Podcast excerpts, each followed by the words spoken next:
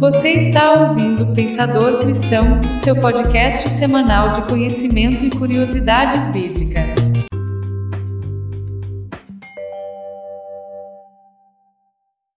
Livro do Gênesis, capítulo de número 37. Gênesis, capítulo de número 37. Hoje nós iniciamos a saga de José, ou em outras palavras, a saga do herói. E José, de fato, foi um herói, um salvador. Gênesis capítulo de número 37, versículo 1 ao versículo 11, que diz: Jacó habitou na terra de Canaã, onde seu pai Isaque tinha vivido como estrangeiro. Esta, portanto, é a história da família de Jacó, quando José, seu filho, tinha 17 anos. Pastoreava os rebanhos de ovelhas e cabras com seus irmãos. Cooperava com os filhos de Bila e os filhos de Zilpa, mulheres de seu pai. Entretanto, José compartilhava de seu pai com seu pai sobre a má fama de seus irmãos.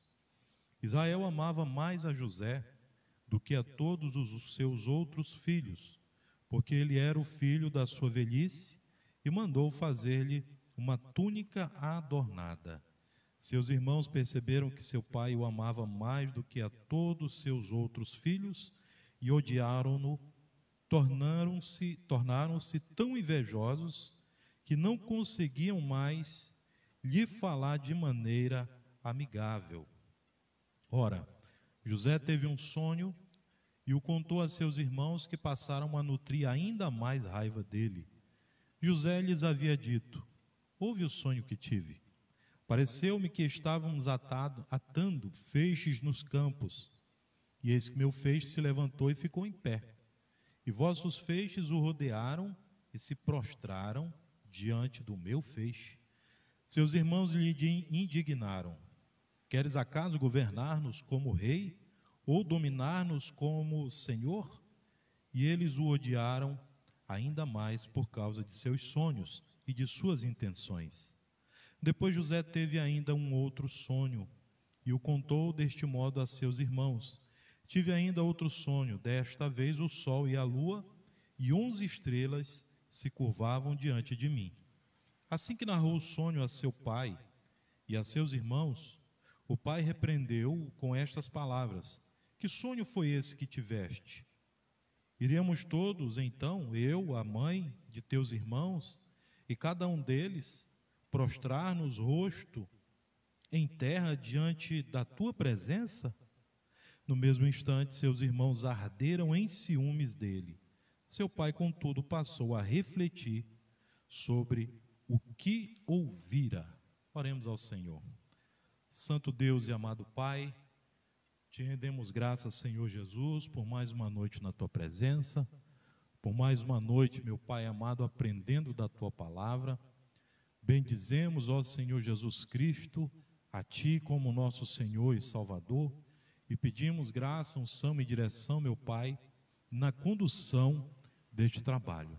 Abençoa aqueles que aqui estão, aqueles que estão nos seus lares, abençoa aqueles que nos assistem agora, meu Pai que a tua palavra alcance nossos corações e que a revelação divina, Senhor Jesus Cristo, contida neste livro, ela chegue em nós, meu Pai, e seja semeada em solo fértil. Assim te glorificamos, te agradecemos, em nome de Jesus Cristo. Amém. Amém, né? Então aqui começa a saga de José. Aquele que trouxe oferta e quiser ofertar nessa noite pode já né, seguir ao gasofilácio, fazer a sua oferta em nome de Jesus Cristo. Fique à vontade. O capítulo de número 37, ele vai iniciar a história de José. E esse José não é o José do Egito, porque José nunca foi do Egito. Esse é o José de Israel. Porque muito se fala que José é o José do Egito, né? Tem até novela com esse nome. Mas José nunca foi do Egito. O Egito, na verdade, foi uma forma com que Deus ele, ele achou né, para abençoar o seu povo. O Egito foi um refúgio, o Egito foi um consolo, o Egito foi uma ferramenta né, de uso de Deus para abençoar o seu povo. E então José, ele não é do Egito, ele é de Israel. É claro que ele passou a sua vida lá no Egito, mas ele era mesmo, era de Israel. Tanto é assim que quando José ele morre, ele pede que os seus ossos sejam enterrados na terra de Canaã, na terra do seu pai. Então, nem ele mesmo tinha o Egito como sua terra. É como alguém que vive uma vida inteira em um local, sendo que o local de nascimento dele é outro. Só que ele sente a vontade, a saudade ainda, né, do seu local de nascimento, até hoje. Eu dou exemplo disso, meu pai, que saiu da sua terra com 14 anos de idade, nunca mais voltou, mas hoje, com seus quase 70 anos, ele, ele sente vontade de voltar. Ele sente aquele desejo, aquela nostalgia, ele sente saudade né, da terra natal. E isso é muito natural. Então Jacó ele habitou na terra de Canaã, onde o seu pai Isaac tinha vivido como estrangeiro. É, Jacó ele parte para essa terra de Canaã logo depois que teve um embate os seus pastores junto com os pastores do seu irmão, né, o, o Edom. E os capítulos anteriores do capítulo de número 36, na verdade, vai falar sobre a descendência de, de Edom, a descendência de Esaú. E é fato que eles estão nessa terra, terra de Canaã, que lá na frente vai ser a terra prometida, e é aqui que parece que eles estão de forma é, passageira, eles estão como peregrinos, como diz a palavra do Senhor, mas essa é a terra que Deus dará a eles, em recompensa, em herança, né, em, em benefício. Louvado seja Deus. O versículo de número 2, ele vai falar o seguinte: Esta, portanto, é a história da família de Jacó. Então, o primeiro versículo ele, é, ele serve basicamente como uma introdução do capítulo, e o capi, aliás, a introdução do capítulo e o versículo de número 2, ele vai então direcionando, ele vai iniciando né, a história. A introdução e agora o escopo. A história de José é uma história bem longa. Né? Ela toma aqui boa parte né, do, do, dos capítulos que, que vão iniciam agora a partir do verso do capítulo 37. O, o ator principal, ou a figura principal nesse capítulo, agora já não é mais Jacó, mas ele divide então esse protagonismo com José. José ele tem uma importância muito grande nesse capítulo e nos outros que virão também. Porque José, ele também é um tipo. José ele é um tipo, ah, tipo de Cristo, né, de Salvador, enfim. Então, no verso 2, ele diz então que esta é, portanto, a história da família de Jacó. E aí ele fala algo, ele nos concede um dado bem interessante quando José ele tinha 17 anos. Então José ele era um jovem, ele era um, praticamente uma criança, né? E uma criança normalmente ela faz muita besteira. E é interessante falar dessa criança, desse adolescente, José, que ele era um camarada mimado, né? ele era mimado. E o filho caçula, normalmente, ele é o mais mimado de todos, né? E José, ele, ele, ele vive isso, enfim. A palavra vai dizer que José, ele tinha o ofício do seu pai Jacó. Ele era pastor. E ele tinha alguns irmãos que caminhavam com ele, que também pastoreavam com ele. E, e, certamente esses irmãos eram os que ensinavam ofício para José né, que eram os filhos de Bila e os filhos de Zilpa. Os filhos de Bila eram Dan e Naphtali, e os filhos de Zilpa, Gade e Assé. Essas duas eram as concubinas de Jacó, né, que se tornaram esposas de Jacó, e tiveram ambas dois filhos. E eram esses filhos que pastoreavam o rebanho da família, e José, ele fazia parte né, desse, desse time que fazia esse pastoreio. Louvado seja Deus. A, a história de José, ela pode ser entendida ou lida de formas diferentes, pelo menos três formas, de acordo com a temática que você vai ler. A primeira delas é, é você lê essa história como uma história literária. E de fato ela é. Uma história literária que conta o relato, o testemunho, né, no caso, de um pai, né, a saga de um pai, um filho mimado, suas quatro esposas e seus outros onze filhos, enfim. Essa é a história literária. O fato é que essa primeira impressão né, de leitura, de, de literalidade, ela mexeu com muita gente. E a história ela nos conta que vários autores escreveram peças, escreveram livros, escreveram ensaios, escreveram crônicas, ah, fizeram novelas em cima dessa história. Então é uma história que de fato ela não caducou. É uma história que ainda hoje ela permanece atual e muito atual, porque ela tem algum, alguns alguns requintes assim que, que na nossa vida familiar tem, né?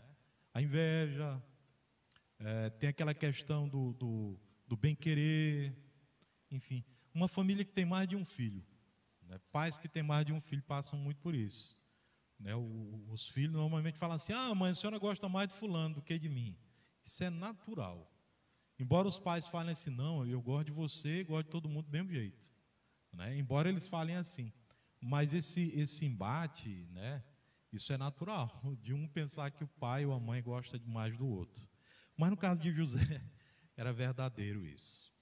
Então, essa é uma, uma primeira forma de, de se ler né, a história de José, é, fazendo parte de uma literatura universal. A segunda forma que nós podemos ler a história de José, entendê-la, é como uma história de inspiração. E perceba, tem um, tem um filme muito antigo que conta a história de José, que é um livro, é um filme muito emocionante. Né? Ele fala lá, os Afnat, Paneá, enfim, que era o nome, né? o nome que foi dado para José, o nome egípcio de José. É, é, muito emocionante, sobretudo no encontro dele com os, com os irmãos e tal. Então, conta uma história assim de, de redenção, enfim. Então, a gente pode ler também o livro de José como um livro inspirador, um livro de inspiração, enfim. E uma terceira forma que eu posso trazer para nós também é uma forma tipológica, é uma forma bíblica. Tipológica do ponto de vista da tipologia. É, José, ele era um tipo do Cristo, ou um tipo do Salvador. Então são várias, são várias as, as semelhanças entre José e Jesus Cristo. Um exemplo disso, é, José, assim como Cristo, ele foi rejeitado pelos irmãos. Né, Jesus é rejeitado pelos seus irmãos no capítulo 7 de João. E aqui José é rejeitado pelos irmãos no capítulo 37 também do livro do Gênesis. Ah, José é como um salvador, assim como Cristo também foi o nosso salvador, é o nosso salvador. Porque José ele salva toda a sua família, né? Ele leva depois para lá, para o Egito, assim como Cristo também nos salva do, do pecado, enfim. Então são muitas as semelhanças entre um e outro. Agora tem algo que diferem entre Jesus e José, que é exatamente a questão da salvação ou do Salvador. O como, o como eles morrem, no caso. José, ele morre, foi enterrado lá em Canaã e etc e tal, salvou o mundo todo, por intermédio da família dele salvou-se o mundo todo, tal. Mas Jesus Cristo, ele morre e ele ressuscita no terceiro dia. E ele salva não só um clã, não só o povo de Israel, ele salva todo o mundo. Assim como João diz, né, para todo aquele que nele crê, não pereça, mas tenha a vida eterna. Então, a terceira forma de lermos e entendermos a história, o relato né, da vida de José e de sua família, é de forma tipológica ou de forma bíblica, né? Podemos falar também. Louvado seja Deus. Então José ele cooperava com seus irmãos, pastoreava com eles, e ele tinha a tenra idade de 17 anos. E o irmão caçula, ele tem uma particularidade. O irmão caçula, ele sempre quer andar com os irmãos mais velhos. O caçula, ele nunca quer ser o caçula, ele quer ser igual aos outros, ele quer estar em, em paz de igualdade com os outros, em todos os aspectos. Se alguém que é mais velho vai em, em determinado lugar, ele quer ir também. Se alguém que é mais velho faz algo, ele quer fazer também, porque o caçula, ele sempre quer se equivaler ou se equiparar ao irmão mais velho. E muitas vezes, o, o caçula, ele, ele vê algumas coisas e aí ele, ele conta. É incrível isso. Né? O, o caçula ele tem essa fama de fofoqueirinho, né? de entregador de Maria Fifi, como diz o outro. Ele tem essa fama de entregador, de é, dedo duro, né? Infelizmente ele tem essa fama. Procede, irmã Tamara? quer contar, né? Quer contar, quer fazer os outros sofrer. Eu quero ver eu sofrer deles. Quero ver a mãe pegando. Mãe, olha, mãe, a senhora não sabe o que fulano fez. não, agora já está numa idade melhorzinha, né? Mas o fato é que José, diz o relato, José ele observa o que os irmãos estão fazendo. E ele vai contar a má fama dos seus irmãos para o seu pai. A Bíblia, ela não relata que tipo de coisa ruim eles estavam fazendo. A Bíblia ela não vai dizer o que, que eles faziam, deixa meio turvo isso assim. Mas eu tenho certeza que não era coisa boa. Não era coisa boa. Porque observe bem, ah, teve um, uma outra situação, capítulo 35, que o mais velho, que era o primogênito Rubem, ele toma uma das esposas do pai para si, né? Depois disso, numa outra passagem, ah, tem os outros irmãos Simeão, né, Issacar, Judá, Simeão e Levi, enfim, Simeão estava no rolo. Eles vão lá e assassinam lá todo um clã, todo um povo por causa da sua irmã Diná. Então tem tudo isso. Então eles não eram coisinha boa nesse momento aqui. Então daí dá para a gente ter basicamente uma ideia do que eles eram capazes de fazer. E aí o relato vai contar que José ele observava o que os irmãos faziam e ele contava para o pai sobre a má fama dos seus irmãos.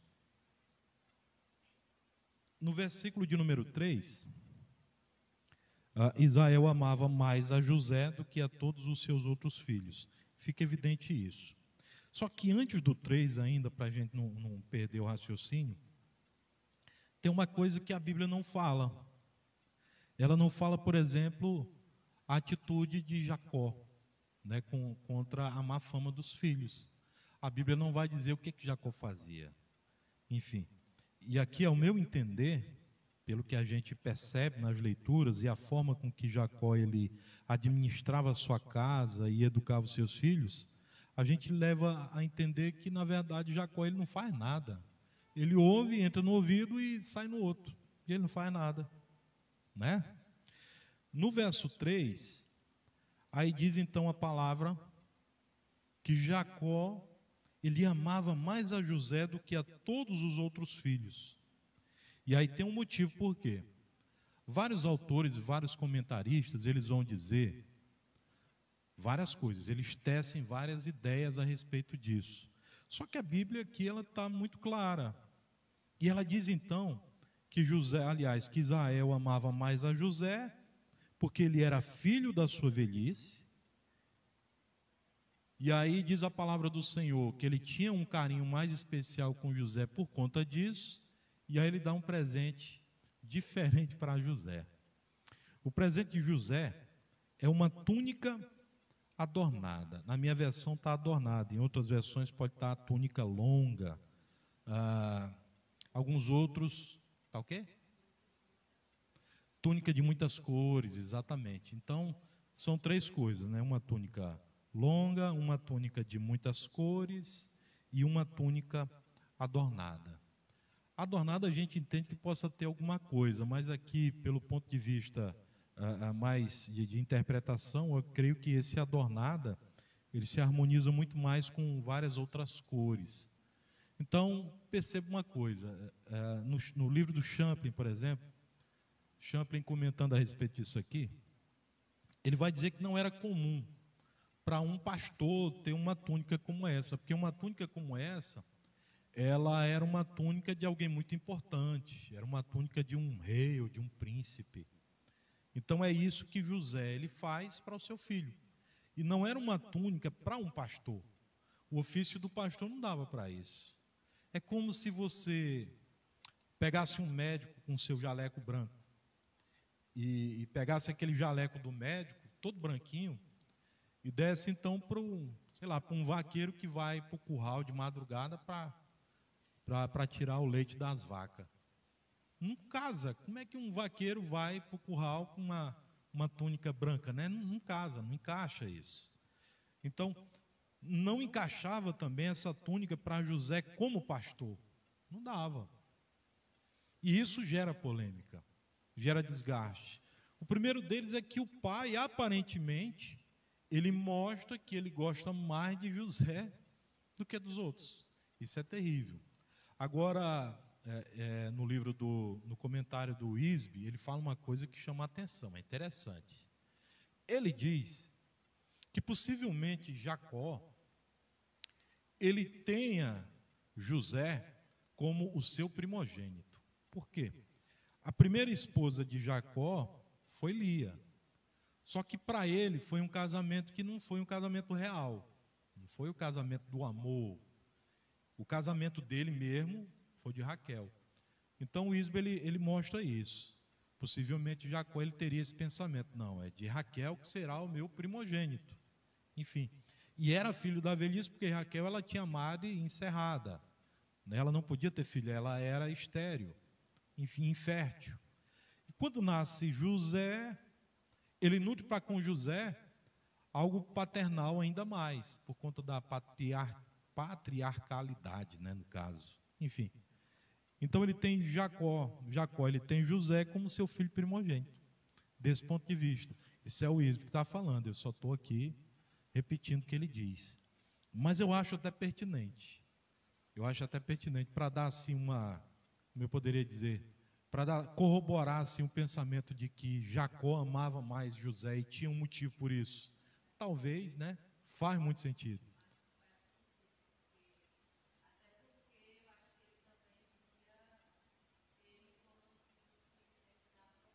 Filho da promessa, verdade.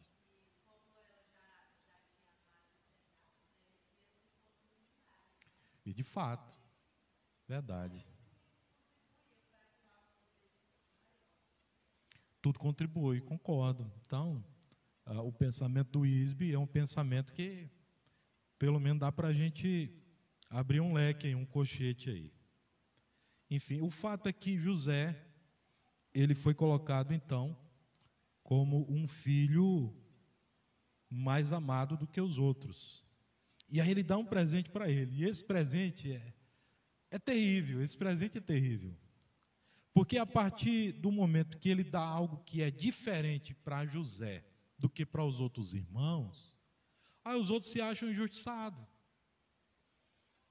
Moço, quando você quando você leva um presente para um filho de um amigo e o amigo ele tem outros filhos, é briga, rapaz, é briga na certa.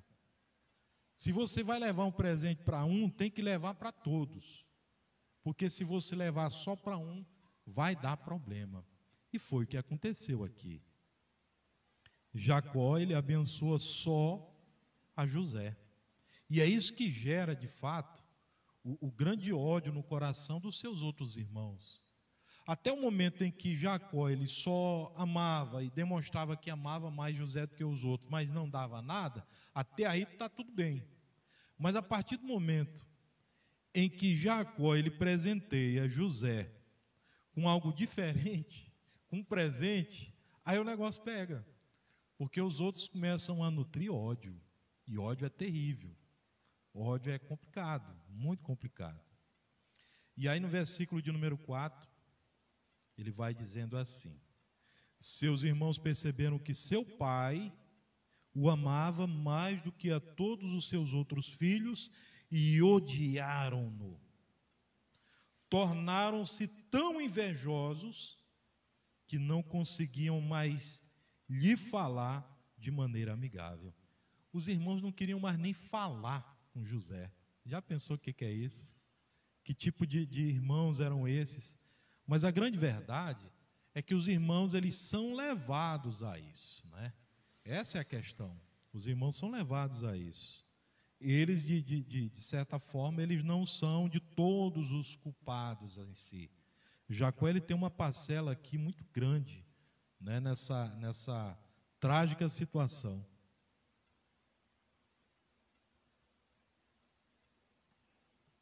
Queridos, é, Ismael, fala o seguinte: pega bem aqui esse, esse, esse microfone, coloca aí pertinho de vocês. Se alguém quiser falar alguma coisa, aí vocês falam aí no, no microfone, viu? Senão não, senão não sai aqui na, na, na gravação, tá bom? E aí, olha só. Jacó, na verdade, ele é o grande percussor né, desse malefício na sua família. Ele semeia, na verdade, essas coisas ruins. Infelizmente, é ele que incendeia o coração dos seus filhos quanto ao ódio né, para com, com José. E o ódio, queridos, é terrível. O ódio é terrível. O ódio é um pecado, é um. O ódio é um pecado de terríveis consequências, pois gera outros pecados. Né, está lá escrito lá no livro do, do Isbe. O ódio é um pecado de terríveis consequências, pois gera outros pecados. E talvez o maior pecado gerado pelo ódio é o homicídio. Esse certamente é o, é o mais terrível de todos. Provérbios capítulo 10, versículo 2 diz então: O ódio excita contendas, mas o amor cobre todas as transgressões. O ódio incita contendas. 1 de João 2,9 diz: Aquele que diz estar na luz e odeia seu irmão, até agora está nas trevas. Então o ódio, ele é essa raiz de amargura. 1 de João 3,15 também diz: Todo aquele que odeia a seu irmão é assassino. Ora, vós sabeis que todo assassino não tem a vida eterna permanente em si. Então o ódio, ele suscita isso. É como se alguém que sente ódio, é como não. Na verdade, de forma espiritual, de forma moral, aquele que nutre ódio por alguém, por outra pessoa, por um irmão, ele está sendo aqui réu e condenado né, do crime de homicídio. Terrível isso, né? Não precisa você assassinar. No Antigo Testamento existia aquela lei olho por olho, dente por dente, a lei de Talião. Só que no Novo Testamento isso já cai por terra. Já não é mais fazer, mas é o, o simples cogitar, o simples pensar. Você já cai, né? nessas falhas, nesses erros. E essas referências todas aqui, com exceção de Provérbios, são do Novo Testamento. Então, todo aquele que odeia seu irmão é assassino. Olha só que pesado isso. Isso é pesado. Eu digo para vocês, queridos, odiar é fácil. Odiar é fácil. Deixar de odiar ou perdoar é que é o difícil. Isso é que é o complicado. Mas é nisso que a gente mostra o, o quão nós estamos diante de Deus. Nós perdoamos com facilidade, se nós pedimos perdão com facilidade. Isso é, é, é, É muito difícil hoje até falar disso. Eu conheço uma, uma irmã, amiga nossa. Ela congregou conosco muitos anos. Irmã Aline Santos. E, irmã Aline Santos, ela tem algo que é extraordinário. O camarada pode falar mal dela, pode abraçar ela e nas costas ser falso, pode fazer o que for, pode tratar mal, é incrível, pode fazer as piores barbaridades, que ela consegue perdoar a pessoa. Ela não consegue nutrir raiva da pessoa, ódio da pessoa. Um dia o esposo dela, né, a gente numa situação e, e teve umas pessoas que foram ruins, né, com eles e tal, enfim. E aí um dia aconteceu uma situação do, do, do pessoal chamar a irmã Aline, a família, né, para ir lá nessa casa. E a Maline foi, que abraçou todo mundo e tal, aquela coisa e pá. E o esposo, Aline, tu não tem vergonha na tua cara não, Aline. Como é que tu faz um negócio desse? Aline, o que que tu está fazendo na casa desse povo, Aline? Esse povo não gosta da gente, esse povo é assim, é assado. Tu não tem vergonha não, minha mulher, não. e eu lembro disso. A irmã Aline, ela não consegue guardar rancor de ninguém. É incrível, incrível, incrível, incrível como ela é. E eu conheço uma outra pessoa também, que é do mesmo jeito, que não consegue guardar mágoa, que não consegue guardar rancor, assim, raiva, que é o Caio. Né? O Caio, ele não consegue guardar nada assim de ninguém. O camarada está batendo, está falando mal, está chutando, e ele está lá com a pessoa como se nada tivesse acontecido. É incrível, incrível. Então nós devemos aprender muito com essas pessoas, muito. Louvado seja Deus por eles. Que Deus abençoe, irmão Caio, irmã Aline Santos. Verso de número 5, ele diz então: José teve um sonho e contou a seus irmãos. Agora perceba, se você tem um sonho, você quer que todo mundo saiba do teu sonho? Aí onde entra uma questão: será se é lícito eu contar ou não? E aqui no caso de José foi uma ingenuidade muito grande dele falar o seu sonho. É interessante também que no livro de Joel, Joel 2:28, ele vai dizer que os idosos, os velhos, os anciãos, eles é que têm sonhos. E os jovens veem visões. Só que nesse sentido aqui é o contrário. José é ele que tem sonho, é ele que é o sonhador aqui. Só que esse sonho dele é um sonho de revelação, é algo de Deus. Só que ele é ingênuo ao ponto de falar o sonho para os outros. Perceba que quando ele conta os sonhos, todo mundo vai contra ele. E isso até na nossa vida não é muito interessante falar os sonhos. Tem sonho que se você falar pode dar briga em casa, né? Eu já vi uma situação de uma de uma de uma mulher ficar de mal com o esposo, queria até largar ele. Quando ela acordou de manhã, tá tudo acabado, tá tudo acabado entre nós, você vai embora para casa da sua mãe, eu não quero mais você, não acredito mais em você. E o camarada sem saber o que era. Mulher, pelo amor de Deus, me diz o que foi que aconteceu. Me conte, por favor, o que foi que eu fiz, que eu não fiz nada. Não, eu sonhei que você estava me traindo. Meu Deus do céu, até no sonho agora camarada é réu. Então, isso acontece. Tem sonho que não é interessante falar. Eu já tive alguns sonhos que eu, eu não comento. Eu guardo só para mim. Não falo. E normalmente eu não falo. Eu guardo o segredo dos meus sonhos. É muito difícil eu contar sonho. Mas a minha esposa, todo dia, ela me conta os sonhos dela. Graças a Deus. E aí José ele tem um primeiro sonho. E aí, inocentemente, ou não, a gente não tem como saber, ele chama os irmãos. E ele diz: Meninos, venham cá, venham ouvir o meu sonho. Parece que, assim, naquilo que a Bíblia nos mostra, que da forma que a gente lê e entende, embora a gente não estivesse lá, mas parece que ele dá ênfase. Ouve o meu sonho. Parece que ele, ele, ele se aflora, entendeu? Parece que ele se orgulha em querer contar o sonho dele. E se ele teve esse sonho, ele já entendeu de primeira o que esse sonho queria dizer. E aí o fato dele falar para os irmãos já mostra que ele queria de fato ser maior do que os irmãos. Até que ponto isso é lícito, eu acho que acho que não é, não é relevante. Porque o interessante seria ele guardar esse sonho para ele. E aí ele diz assim: Olha, estávamos atando os feixes nos campos, e eis que meu feixe se levantou, ficou de pé, e os vossos feixes o rodearam e se prostraram diante do meu feixe. Como é que os mais velhos vão entender um negócio desse? Eles entendem da forma certa. Como é que pode, meu irmão?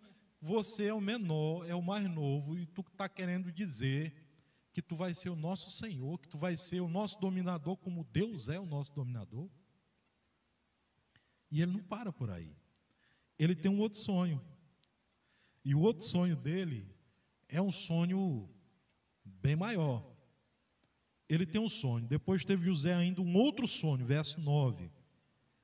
Tive ainda um outro sonho, desta vez o sol, a lua e onze estrelas se curvavam diante de mim. E quando ele narra esse sonho, a seu pai e aos seus irmãos, o pai repreende na hora: Que sonho foi esse que tiveste? Iríamos todos então, eu, a mãe de teus irmãos e cada um deles prostrar-nos rosto em terra diante da tua presença? Interessante, né?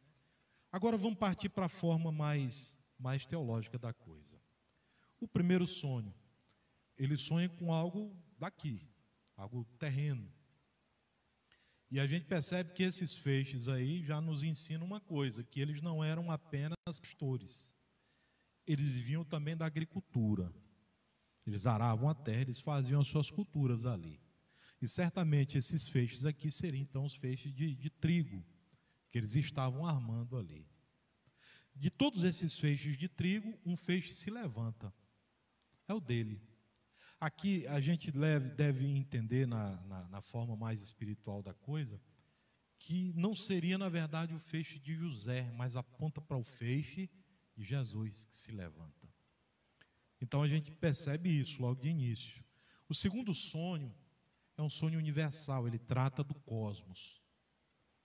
Ele fala do Sol, que pelas divindades antigas e tudo, né, pelos antigos em si, o Sol devia ser a, o astro masculino, a Lua o astro feminino, enfim.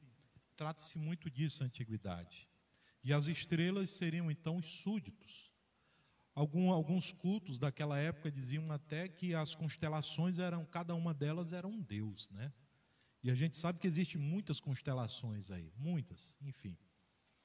Isso denota o cosmos, que é um Senhor de todas as coisas, o Deus do universo, é o nosso Senhor.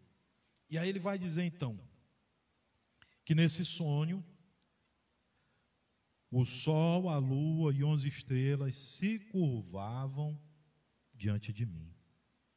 Aponta mais uma vez de forma universal para o próprio Cristo, para o Senhor Jesus. Só que nessa feita aqui de uma forma escatológica. Aonde é que irão se curvar diante de Jesus? Não se curvaram quando Jesus veio, primeira vez, né? Então, onde é que vão se curvar diante de Jesus? A Bíblia, lá no capítulo de número 19 ou 21, se não me falha a memória, do livro do Apocalipse, vai dizer que todo olho verá, todo joelho se dobrará diante dele. Então aponta para Cristo. Só que de uma forma também mais, mais é, literal, quando, quando Zafnat Pané, o nome dele, né, egípcio, quando ele está com os irmãos, todos os irmãos se curvam diante dele, em uma situação em que ele já, já é o governador e etc e tal. Nós vamos chegar nesse ponto. Mas os sonhos dele são sonhos relevantes, são revelações da parte de Deus, que acontecem de forma literal na sua vida, mas que apontam de forma tipológica para o nosso Senhor Jesus Cristo, como Cordeiro de Deus que tira o pecado do mundo. Isso é maravilhoso. E aí no versículo de número 11, ele diz assim: No mesmo instante, seus irmãos arderam em ciúme dele. Ciúme. Então o ódio já gerou inveja, e inveja é algo pernicioso demais. E agora gera ciúme. Ódio ele gerou a inveja e agora gera o ciúme. Ódio, inveja e ciúme. Nesse caso, queridos, é, são três coisas que para uma pessoa ter tudo isso, nutrir tudo isso, ela deve estar muito amarga de coração. Ela está com o coração cheio de ódio, de ciúme e de inveja. As piores pessoas para estar do nosso lado, não é? Só que José queria estar do lado deles. José queria estar em, cima dos irmãos. E o pai mostrando que gostava mais de José. E José sendo aquele menino mimado, 17 anos, querendo de fato ser que nem os outros. E aí Deus vai e coloca para José esses sonhos aqui. José vai querer fazer isso mesmo, vai querer passar por cima dos irmãos mesmo. E aí isso gera no, no coração dos irmãos inveja e ciúme. Ciúme, inveja e ódio são, na verdade, é, características do próprio Satanás. Perceba que quando Satanás, né, ele estava ainda no, no céu e ele é expulso de lá, gera primeiro no coração dele uma coisa. Gera primeiro o desejo de se sentar no lugar do pai. Então isso é o quê? Inveja. Ele queria estar lá. Depois gera nele ciúme. Ciúme de Deus, por Deus ser Deus. Depois gera esse ódio também no coração de Satanás. Tipo quando, lá no capítulo de número 12, do livro do 12, 12, Apocalipse 12, 12, né, que ele é expulso do céu e ele desce para a terra, e aí diz a palavra, ai do céu e da terra, porque Satanás ele vai para a terra e ele sabe que o tempo dele é curto, e ele está com muito ódio. Ele quer levar quantos ele puder levar. Então a gente entende que, na verdade, essas três características aqui que estão, estão enraizadas no coração dos irmãos de José são características do próprio Satanás. Satanás também foi expulso né, do céu por conta disso, da morada de Deus por conta disso. E aí, para a gente finalizar, a segunda parte do versículo diz então: Seu pai, contudo, passou a refletir sobre o que ouvira. Eu entendo aqui que Jacó ele para, ele pensa, espera aí, o menino teve o primeiro sonho, todo mundo se curvava, o menino tem um segundo sonho, agora os astros se curvam, tem alguma coisa aí. E nesse período aqui, eles tinham um contato com Deus muito diferente do contato que nós temos hoje. Aquela família era uma família privilegiada, era a família dos patriarcas. A partir de todos eles é que saem as doze tribos de Israel. Doze. A nação ela é feita e concebida a partir dessas doze figuras, José e seus doze irmãos. Então eles tinham com Deus um contato diferenciado. Eles presenciaram a ação de Deus na vida deles e todos os milagres que Deus fez tanto na vida do pai quanto na vida do avô, enfim, a história deles mostra isso. Então eles entendiam e eles viviam as coisas de Deus. Eles aqui nesse ponto aqui, eles percebem que Deus já tinha abençoado eles com, com quando eles estavam cavando os poços onde não havia nada e eles cavaram e saiu água. Eles viram que, que Deus abrandou o coração do tio deles quando eles voltaram lá junto com seu pai Jacó, no vale de Jaboque, enfim, eles têm tudo isso aí de testemunho, eles são testemunha ocular de toda essa ação de Deus.